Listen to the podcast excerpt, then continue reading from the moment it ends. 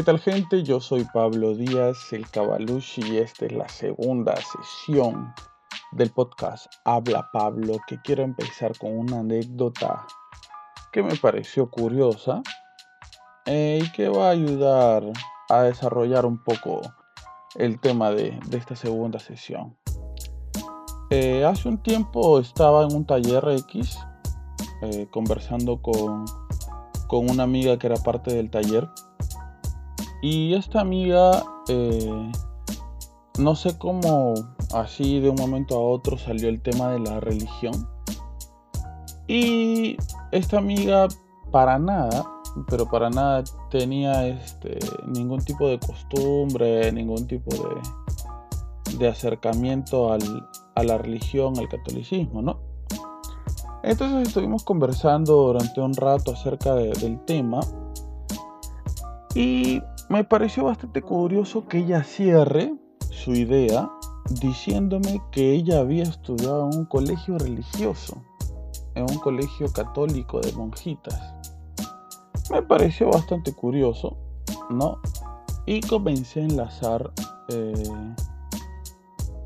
estas ideas que tienen algunas personas, ¿no? ¿Por qué? Porque más adelante, conociendo otras personas que no tienen absolutamente nada que ver con la religión, que incluso les resulta medio, medio molestoso el tema este del catolicismo, de, de, todo lo que tiene que ver con una cultura religiosa, este, muchos de ellos habían estudiado en colegios religiosos.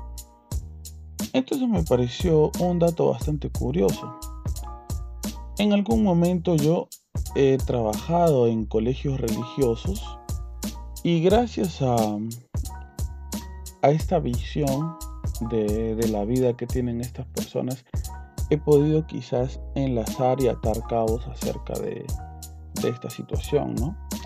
Parte eh, de la descripción de, de este podcast se va a llamar Los católicos están perdiendo fieles y me resulta bastante interesante por lo siguiente. ¿Qué lleva a una persona ¿no? educada en un colegio religioso, eh, con eh, a la que se le ha acostumbrado durante un tiempo dentro de, de su niñez adolescencia a conservar ciertas costumbres religiosas? ¿Qué lleva a una persona a la que quizás le la introdujeron en este mundo del catolicismo, eh, de la religiosidad, que le enseñaron constantemente rezos católicos a santos. ¿Qué lleva a una persona como esa, a la que supuestamente le debería gustar y encantar todo este tipo de, de, de situaciones religiosas, que la lleva a alejarse de tal manera de eso? A crear cierto tipo hasta de repulsión ante ese tema. Y creo que son muchos factores. Y en realidad sí creo, sí contemplo la idea de que el catolicismo está perdiendo fieles. Pero la idea ahora sería pensar en por qué. Eh, creo que de alguna manera eh, dentro de las múltiples razones que puede, puede haber de esto, creo que la principal, la que da pie a las demás razones, es quizá esta sensación de hartazgo, ¿no? Esta sensación de, de que te obligan a hacer, a decir, a actuar de una manera eh, en la que tú sientes que tú estás obligado a hacerlo, ¿no? No te dan esa libertad de escoger si lo haces o no. No, simplemente lo haces porque lo haces y punto. Esa, esa sensación de que, de que te empujan, de que te obligan a hacer algo, creo que es una de las razones principales para que cuando estás grande y te da la gana de decir por lo que tú quieras, simplemente te alejas de eso a lo que te obligaron, ¿no? Eh, rezar, eh, participar de una misa, eh, participar de, algún tipo de adoración a algún santo y etcétera, ¿no? Parte del problema me parece que es ese, ¿no? la mala forma que tienen eh, los colegios religiosos de dar a conocer esto de lo que ellos están enamorados, esto de lo que ellos creen, ¿no? Esa mala forma de, educar eh, a los católicos que van a ser los católicos del futuro, a la gente que va a ser como que el colchón para sostener su creencia, para sostener eh, su fe, ¿no es cierto?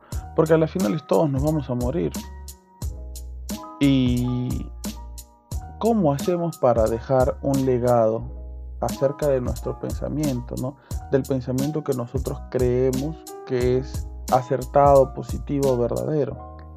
¿Cómo hacemos para que otras personas comiencen a creer también en eso? Entonces, me parece que existe esta manera mala, negativa de compartir este mensaje, ¿no? De, de enlazar, de tratar de, de compartir este mensaje para que otras personas también se enamoren de él.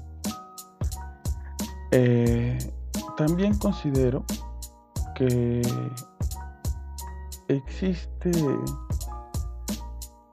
una, unas ganas mal llevadas de querer meter a la religión a la fuerza, a la cabeza, a los ojos, no a meterte la religión por los ojos de algunas instituciones, porque simplemente eh, creen que a la fuerza, quizá, o a su manera antigua de hacer las cosas, las otras personas se van a convencer. Y todas estas cosas eh, me llevan a, pensar en situaciones en las que yo he vivido, ¿no? En algún momento con un amigo eh, pensamos en desarrollar un estilo educativo diferente para implementar en los colegios para que se olviden ya de, esta manera de educar que es con una persona delante de, los alumnos hablando, hablando, hablando durante 45 minutos, una hora. Y este, gente eh, casi casi adoctrinada, sentada sin decir absolutamente nada, escuchando a este señor, como si lo que dijera es una verdad absoluta, ¿no? Esta manera de, educar tan que tiene una, un, una costumbre tan básica, tan antigua, que pareciera que no, no se evoluciona, pareciera que no, no se toma en cuenta que las ideas, que las personas, que la manera de ver las cosas son diferentes ahora y van a ser diferentes de acá a 10 años más y etcétera. No se tiene esas ganas de de hacer las cosas diferentes. Los alumnos en los colegios son simplemente números de orden, son apellidos que están 5 años, a lo máximo 11 años con, con, los profesores, después se van y vienen otros, se van y vienen otros y ya está. Entonces esa preocupación por la persona que está detrás no existe. Esa preocupación por el alumno persona, el alumno ser humano, el alumno que necesita ser escuchado también, ¿no? cuánto tiempo se le da al área de tutoría quizás en los colegios, media hora, 45 minutos, en donde los profesores hacen que leer un libro de orientación o algo así, pero nada más. Entonces con un amigo vimos esta problemática y decidimos hacer eh, un, formato de una nueva manera de comunicar un mensaje eh, para los profesores, ¿no? Eh, nosotros comenzamos a buscar eh, medios, comenzamos a buscar, a entrevistarnos en colegios, comenzamos a tocar puertas, comenzamos a ir a diferentes lugares para que escuchen nuestra propuesta. Y de todos los lugares a los que fuimos, porque fuimos a un montón de lugares a tocar puertas, únicamente con el afán de querer compartir este conocimiento que eh, que nos había tardado tiempo en hacer porque tuvimos bastantes sesiones en las que conversábamos, hablábamos, decidíamos cuál era la mejor manera, los métodos, etc. Lo estudiamos muy bien, lo armamos muy bien. Y de todos, de todos los lugares a donde fuimos, solamente nos abrieron las puertas dos lugares, dos colegios diferentes. Uno de estos colegios era un colegio de monjas y eh, el otro colegio era un colegio llevado por sacerdotes. Eh, en este colegio de monjas implementamos este, este estilo, esta manera, ¿no es cierto? Gustó, gustó muchísimo por la manera, por la forma en que nosotros nos comunicábamos, por la manera en, cómo nosotros comunicábamos el mismo mensaje que se ha venido comunicando durante mucho tiempo, pero de una manera diferente, ¿no? Y que ahora que lo pienso no es tan difícil ponerse en, en esos zapatos como para darte cuenta qué es lo que necesitan los jóvenes ahora, ¿no? Uno conoce a un adolescente, lo trata y más o menos ve cuáles son sus carencias y qué es lo que necesita.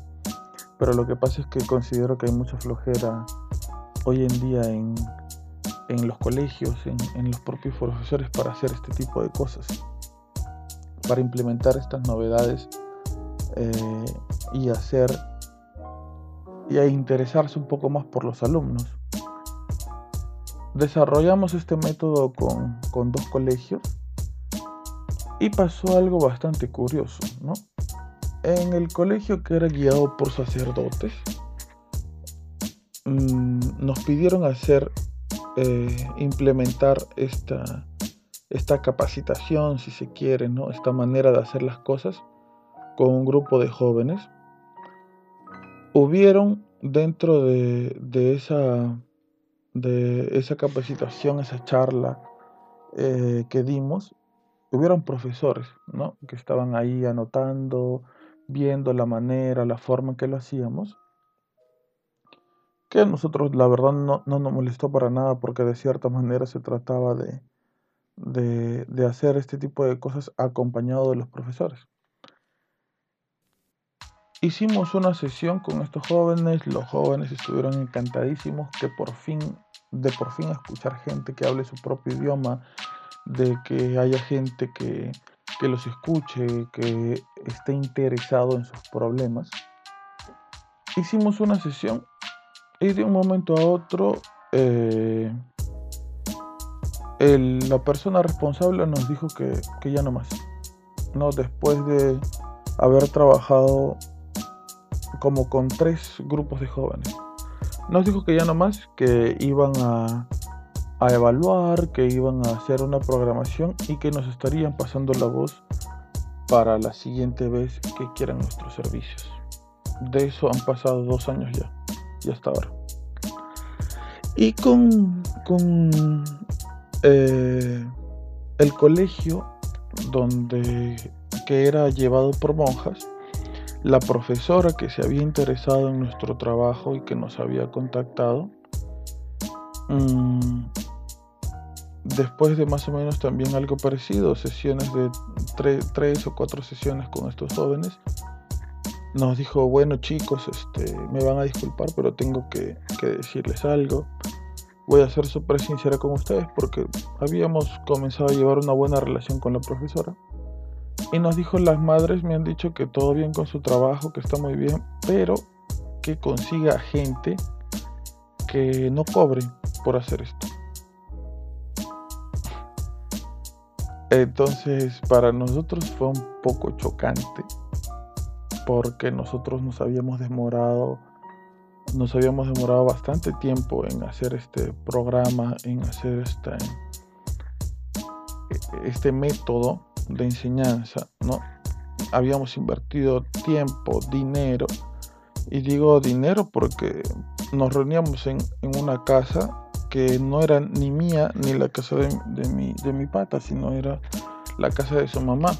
Y para los dos llegar ahí necesitábamos dinero de pasajes para ir hasta allá. Tiempo, porque nos reuníamos por las noches, plan de 6, 7 de la noche, saliendo los dos de trabajar.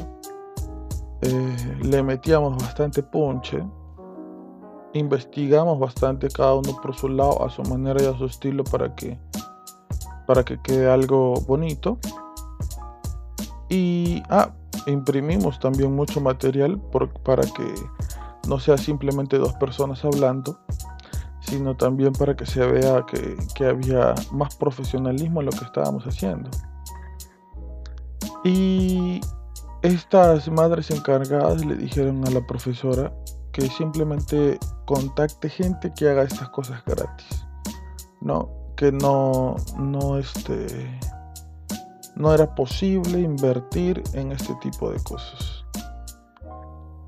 Y yo me, pregunté en ese momento, ¿no? Entonces, ¿en qué tipo de cosas sí está bien invertir? En, ¿En qué tipo de cosas eh, los colegios católicos actualmente están invirtiendo. Se está pensando en el futuro que va a tener la religión católica. Se está pensando de verdad en, en los jóvenes que están recibiendo esta educación católica. ¿O en qué se está pensando? ¿No? Porque no, no es que no es que quiera hacernos quedar como estrellas de rock. Pero nosotros teníamos una muy buena relación con los jóvenes a pesar de que teníamos muy poco tiempo trabajando con ellos. ¿Y por qué existía esta buena relación? Porque simplemente había llegado gente que los había escuchado, que les había dicho que sus problemas eran importantes que su manera de pensar distinta a los demás también era válida, que no había la necesidad, no existía la necesidad que ellos obligatoriamente crean en Dios, porque esa, eso era parte de lo que nosotros decíamos. ¿Y por qué decíamos esto?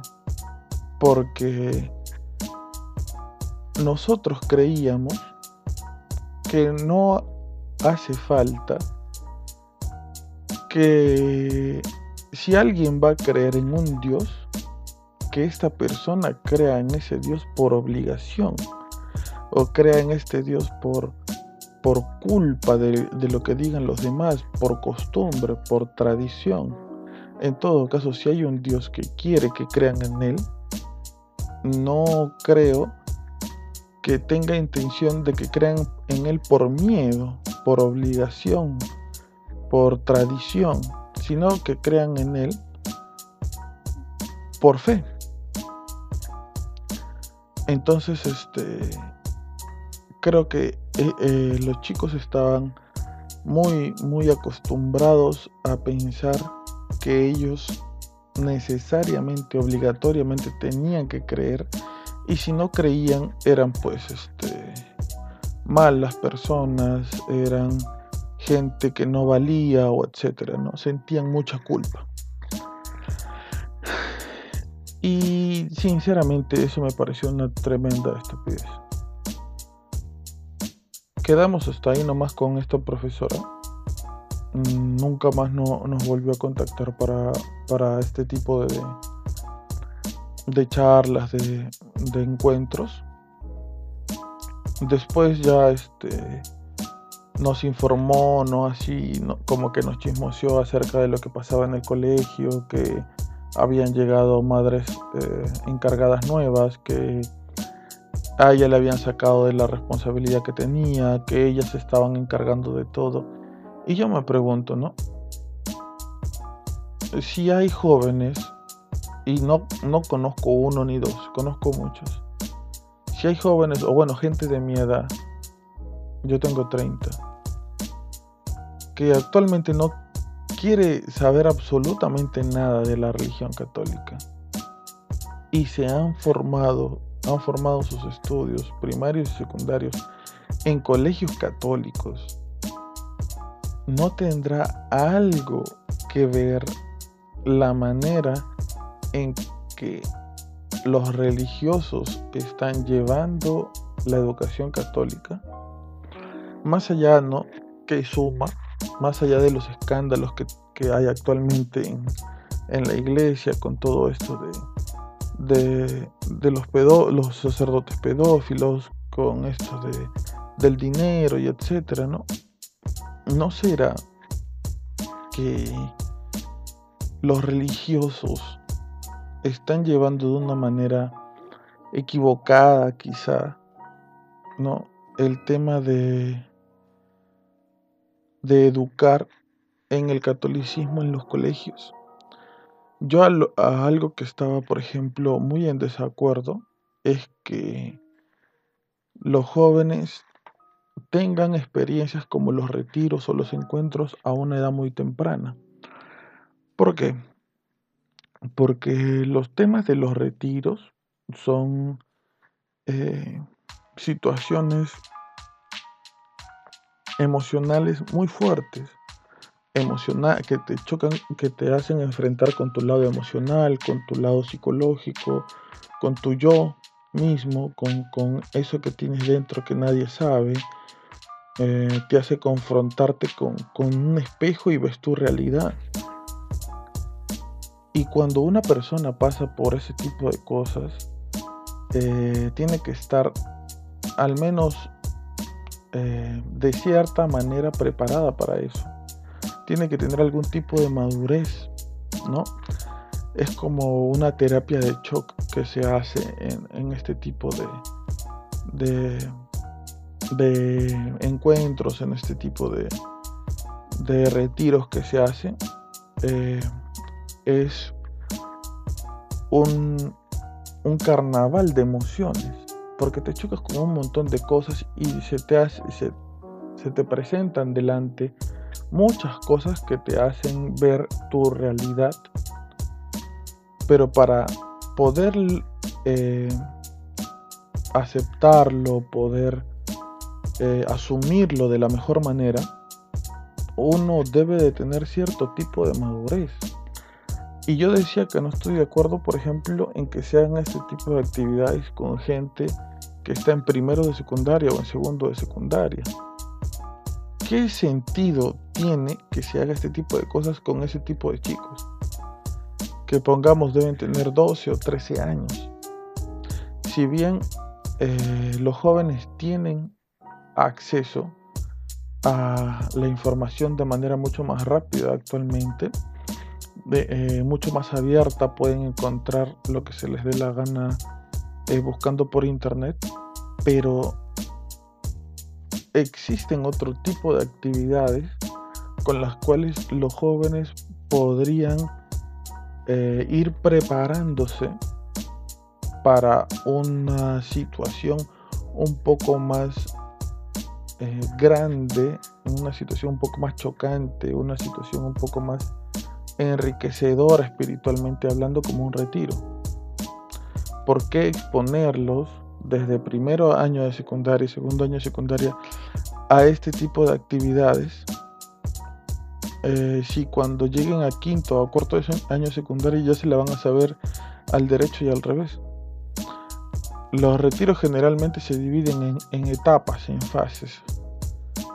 Eh, y eso prácticamente nunca varía, por más que cambie el nombre de la experiencia, por más que, que sea solamente para mujeres o solamente para hombres, para parejas de esposos, etc. La estructura no cambia. Entonces, si la estructura no cambia y vas consumiendo esa estructura desde que tienes, no sé, 12 o 13 años, cuando tengas 15, 16 o 17, ya vas a saber qué es lo que va a pasar. Ya vas a saber el orden de las cosas. No te va a interesar bajo ninguna circunstancia eh, cómo se, vaya eh, moviendo o las sorpresas que te vayan dando, porque tú ya lo vas a saber. ¿Y qué vas a sacar de esa experiencia entonces? ¿Llorar? ¿Sufrir? Eh, ver una foto de tu mamá o leer una carta de algún familiar. ¿Para qué? Apelar al sentimentalismo para pensar que algo dio resultado es una muy mala jugada. Apelar a que porque los vi llorar, porque los vi abrazar a sus papás, porque los vi escribiendo una carta, dio resultado todo lo que hicimos, es simplemente no saber absolutamente nada de cómo comunicar un mensaje. Y sobre todo un mensaje tan enriquecedor moralmente hablando como es el mensaje que nos presenta la religión, ¿no? Eh, digo moralmente hablando por las enseñanzas que hay. Toda nuestra educación, por más que nosotros seamos ateos, agnósticos o lo que sea, nuestra educación se rige por la religión. Por ejemplo, eh, que nosotros consideremos que matar es algo malo, viene a raíz de la influencia de la religión. Lo mismo mentir, lo mismo meterse con la mujer del, del amigo. Todas esas cosas vienen a raíz de una influencia de la religión con la que nosotros crecemos. Entonces, si la religión nos ofrece esa, esa moralidad, esa ética que debemos tener como personas, eh, ¿por qué guiarla en ese sentido?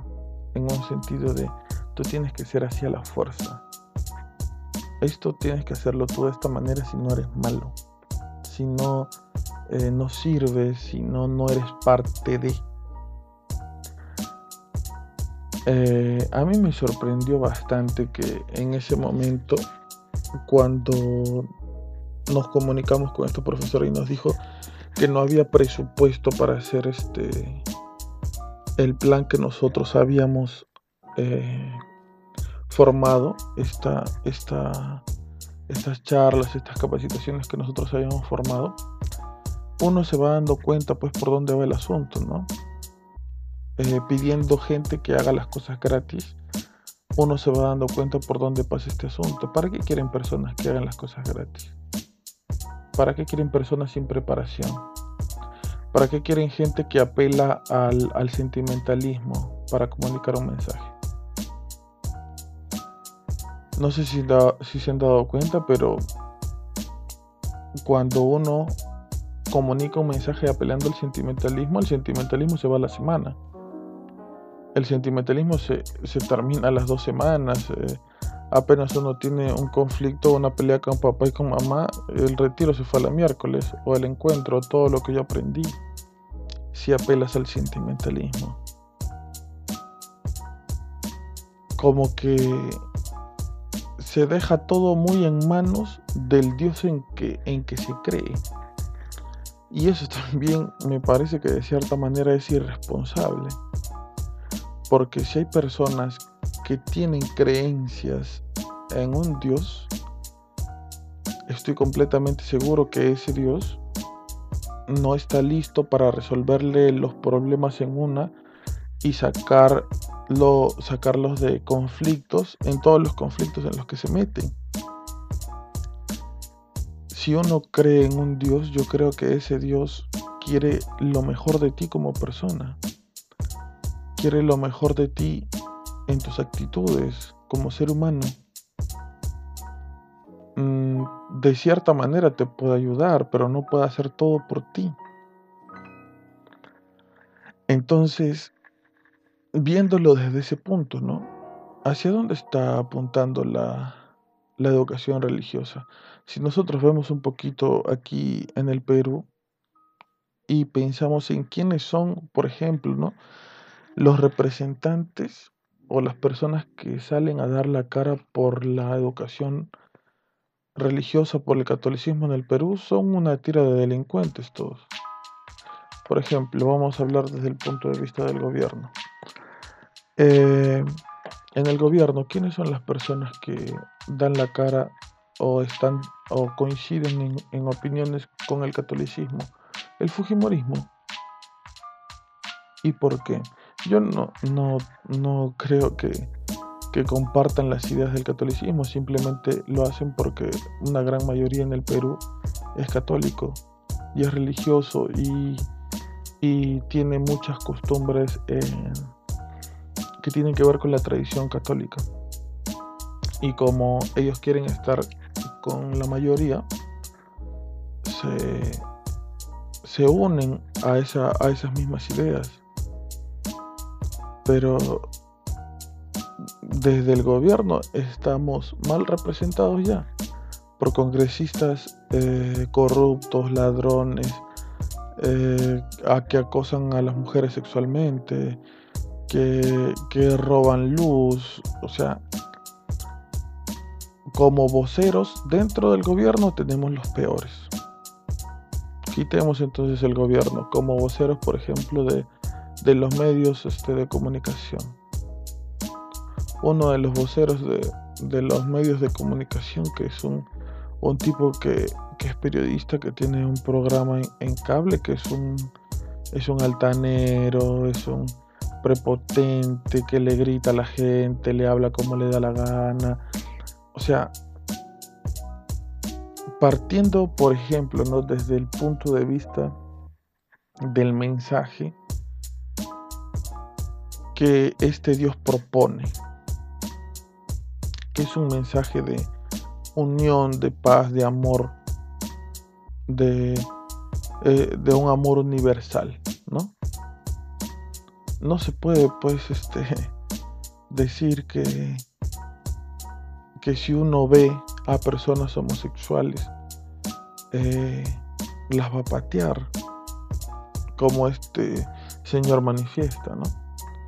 Uno no puede decir que eh, los hijos de, de, tal persona que piensan diferente que yo pueden hacer sus orgías y hacer lo que les da la gana, pero que con nosotros no se metan o con mis hijos no se metan.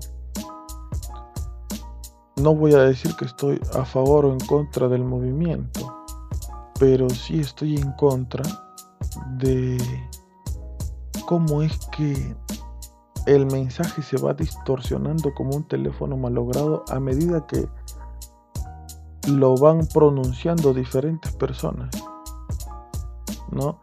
Como, como el primer mensaje que emite eh, este Dios hecho hombre eh, va calando de una manera diferente en las personas y lo, y lo van usando para su propio beneficio. Como algunos eh, representantes de la fe católica van convirtiéndose en lo que ellos tanto critican, ¿no? Porque una de las cosas que critica el catolicismo eh, es el fundamentalismo con el que opinan otras religiones diferentes, como los testigos de Jehová, como los mormones, ¿no? Hace poco pasó algo súper anecdótico. Eh, pasó este en una reunión, ¿no? En un concilio en donde estaba el Papa, que gente de la Amazonía había llevado una escultura de una mujer embarazada, que al parecer representaba la madre tierra, ¿no? Creencias de, de la selva. Y esta escultura estaba en un templo, me parece que estaba dentro de un templo católico. ¿Por qué estaba ahí?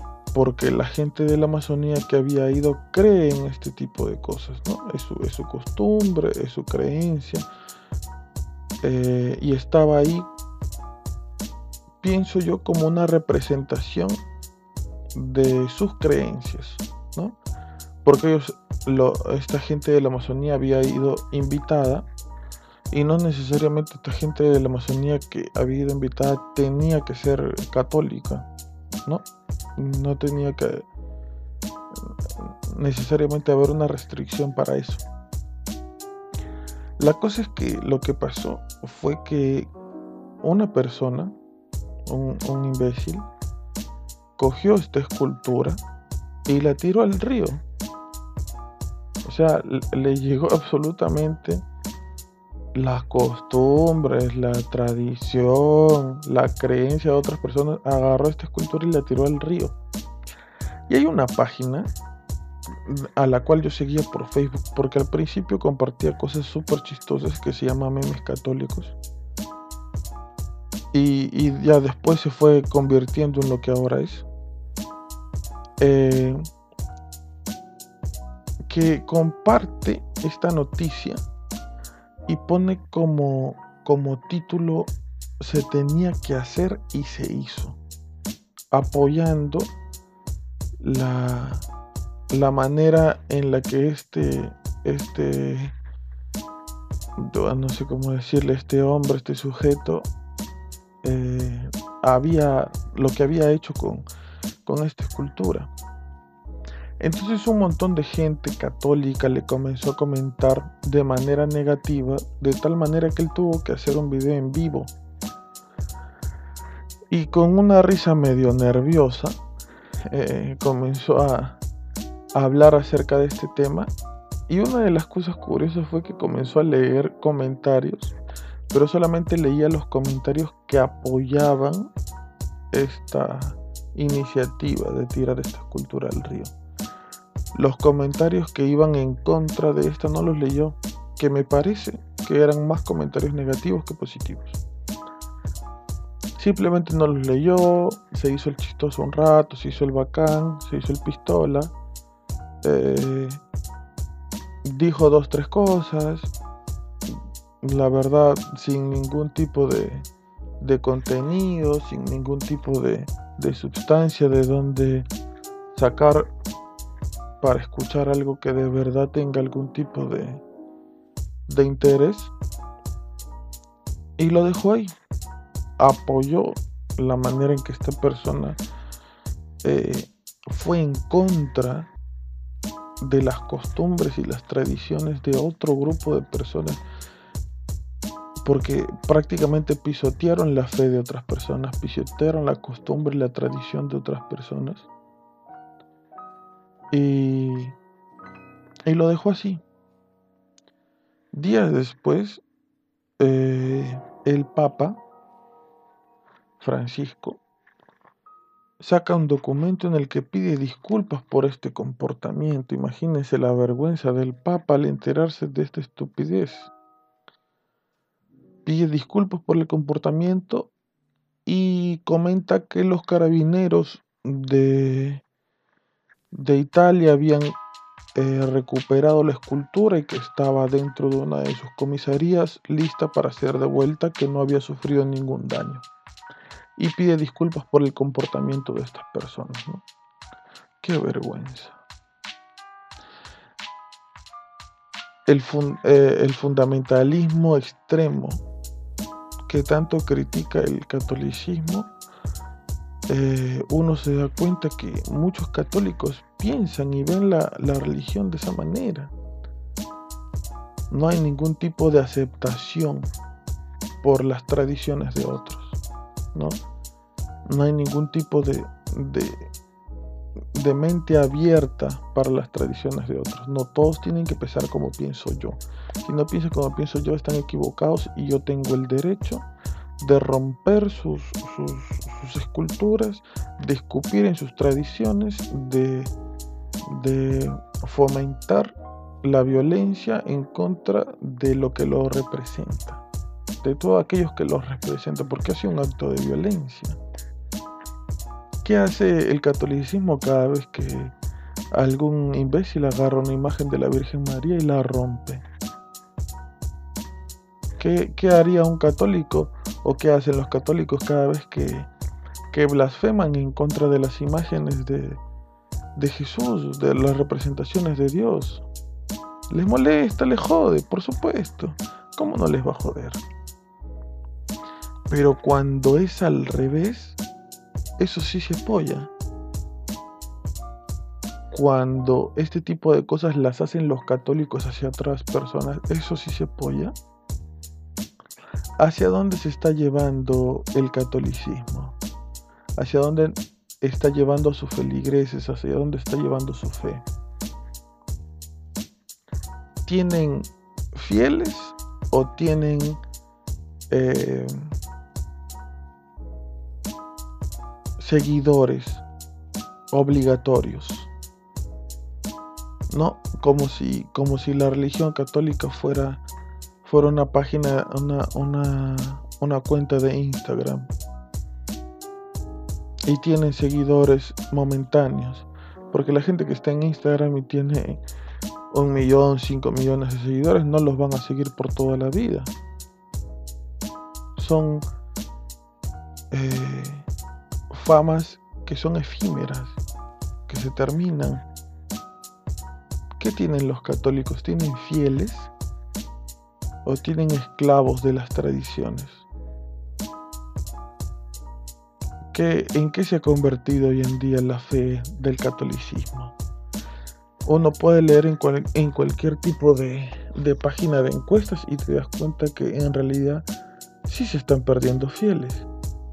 Pero no, no necesariamente, miren qué curioso, ¿no? No necesariamente se están perdiendo fieles porque se están volviendo ateos o agnósticos se pierden fieles porque se van a otras religiones. ¿Y por qué? ¿Cómo llevan la, religión los mormones, los testigos de Jehová, los cristianos? ¿De qué manera la llevan ellos como para que a los fieles católicos se les haga mucha más atractiva esa idea? Hablaba con, con un amigo que sabe mucho de estos temas, ¿no? Yo le preguntaba por qué no puede haber en el catolicismo una persona que los represente bien,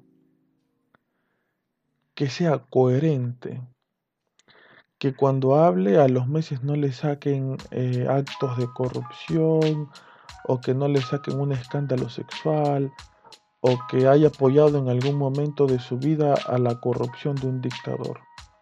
¿Por qué no puede haber una persona así dentro del catolicismo?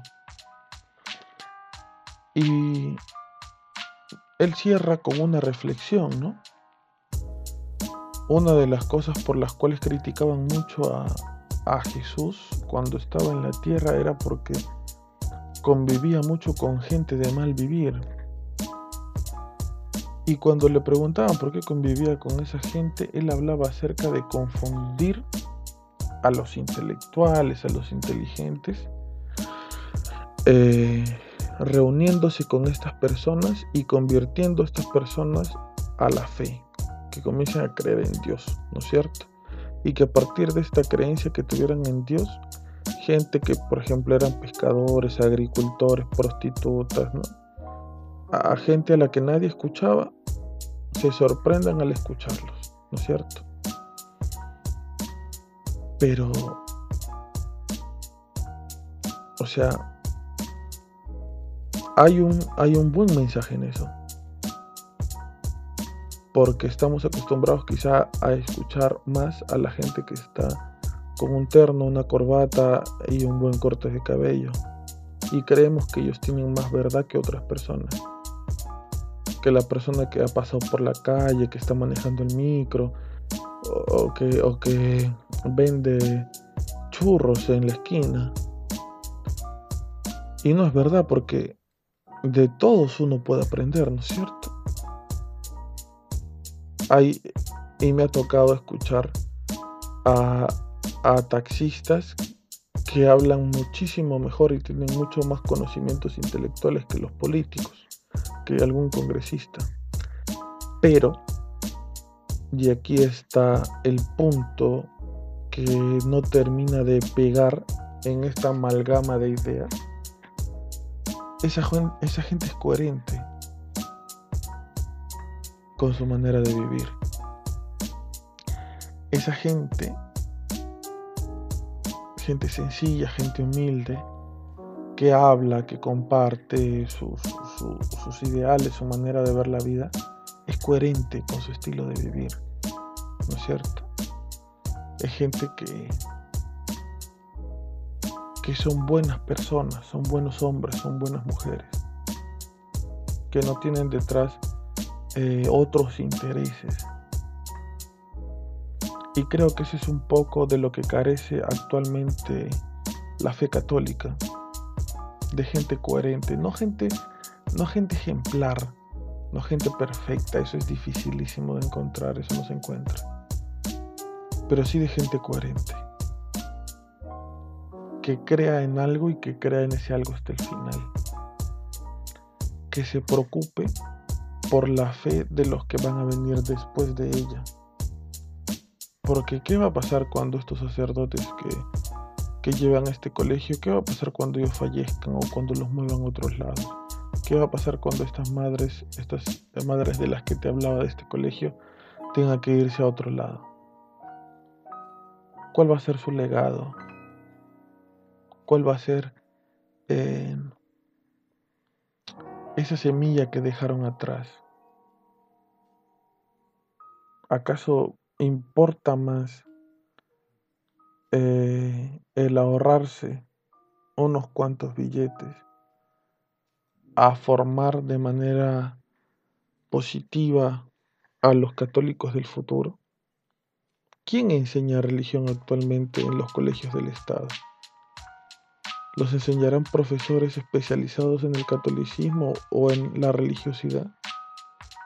¿O lo enseña el profesor de matemáticas que tiene que cubrir horas? ¿O lo enseña el profesor de inglés que eh, esa hora está libre? ¿Quién lo enseña? ¿Quién se encarga de evangelizar o de, de preparar a las personas que van a salir al frente a hablar? ¿Quién evangeliza a los evangelizadores?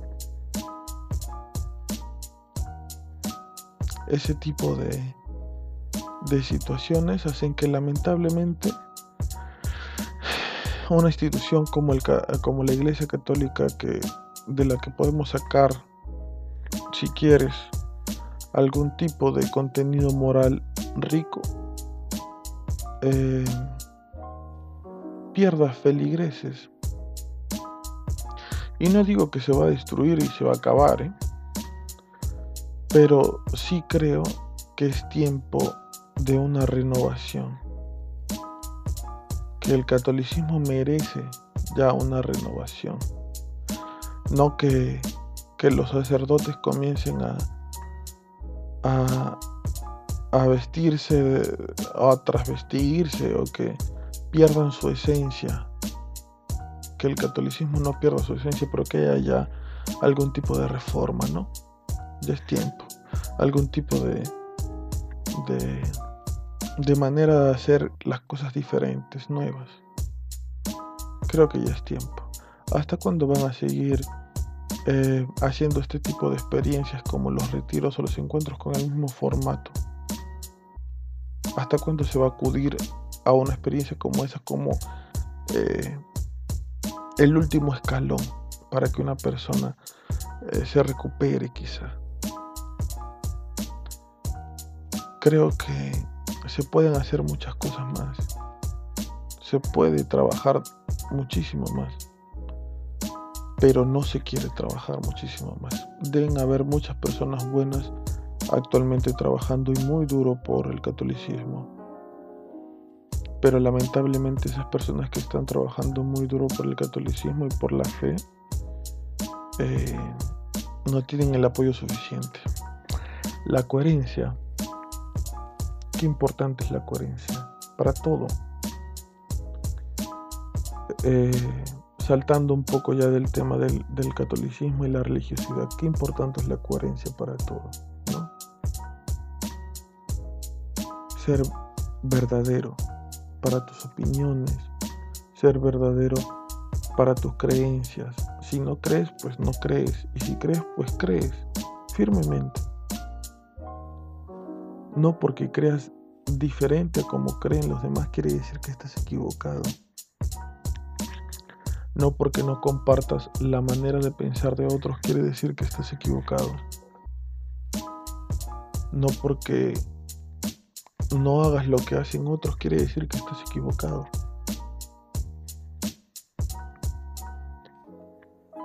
Todos debemos desarrollar nuestros valores y nuestra moral y nuestra ética a partir de lo que creemos. Y para eso debemos ser coherentes con las cosas en las que creemos. Eso fue un poco acerca de este tema. Espero que esto te invite a pensar.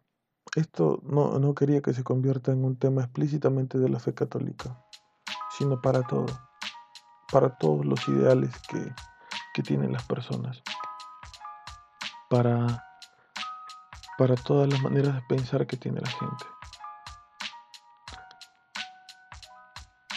Espero que algo de lo que te haya dicho te haya hecho pensar o reflexionar si tú eres católico, eres cristiano, eres mamón o simplemente no te interesa la religión. Que pienses un poco acerca de esto, acerca de cómo se lleva la educación, cómo se le ve a los alumnos como un producto, cómo el catolicismo muchas veces no es coherente con las cosas en las que piensa y sobre todo la intolerancia de los que quizá llevan la bandera y la pancarta de la tolerancia en el mundo, ¿no?